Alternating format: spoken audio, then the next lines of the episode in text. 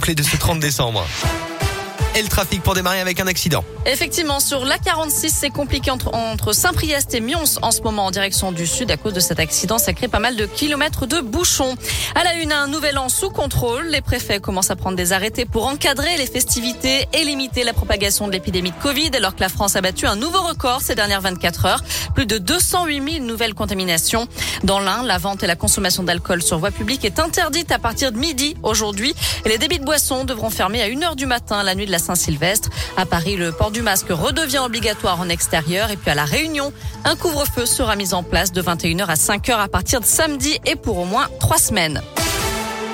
Dans l'actu également, six ans de prison pour le Lyonnais qui a renversé un jeune de 21 ans dans le troisième arrondissement. C'était en octobre 2020. Euh, poursuivi par deux voitures de police dans le troisième arrondissement, je le disais. Il avait percuté un utilitaire alors qu'il roulait à 120 km heure. Il avait aussi grillé un feu rouge pour échapper aux policiers. Euh, selon le progrès, ce chauffeur était récidiviste. Il avait déjà passé 9 ans derrière les barreaux. Prise de remords, elle se rend à la gendarmerie. Mardi, un homme de 73 ans avait été renversé par une voiture à Montrevel-en-Bresse, dans l'Ain. Voiture qui avait aussitôt pris la fuite, laissant le septuagénaire blessé au sol. D'après le progrès, la conductrice s'est finalement rendue aux autorités hier pour avouer les faits. À retenir aussi ce féminicide à Besançon. Un homme a tué sa femme hier soir dans un appartement avant de se trancher la gorge. Il a été hospitalisé en urgence absolue. D'après l'Est républicain, c'est la voisine qui a appelé la police pour signaler une violente dispute chez ses voisins.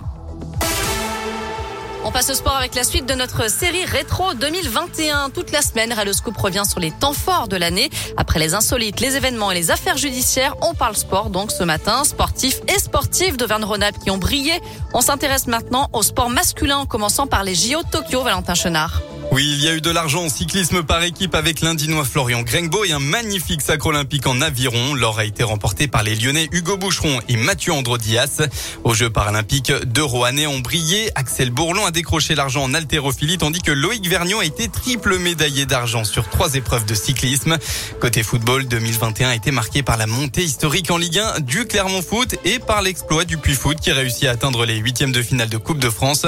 En revanche, l'OL et la SSE ont vécu une année Le premier a entre autres subi de plein fouet les récents débordements des supporters lyonnais et a lourdement été sanctionné. Le second est dernier de Ligue 1 à la trêve internationale et a même dû changer d'entraîneur passant de Claude Puel à Pascal Duprat. En rugby, seuls les changements internes à l'ASM Clermont ont marqué l'année, notamment le départ polémique du coach Franck Azema. En basket, Lasvel a remporté son 20e titre en élite et a même obtenu sa licence permanente en Euroleague. Enfin, en cyclisme, l'Auvergnat Julien Alaphilippe a conservé son titre de champion du monde. Merci Valentin. On peut ajouter aussi hein, le grand retour du Lyonnais Karim Benzema en équipe de France cette année.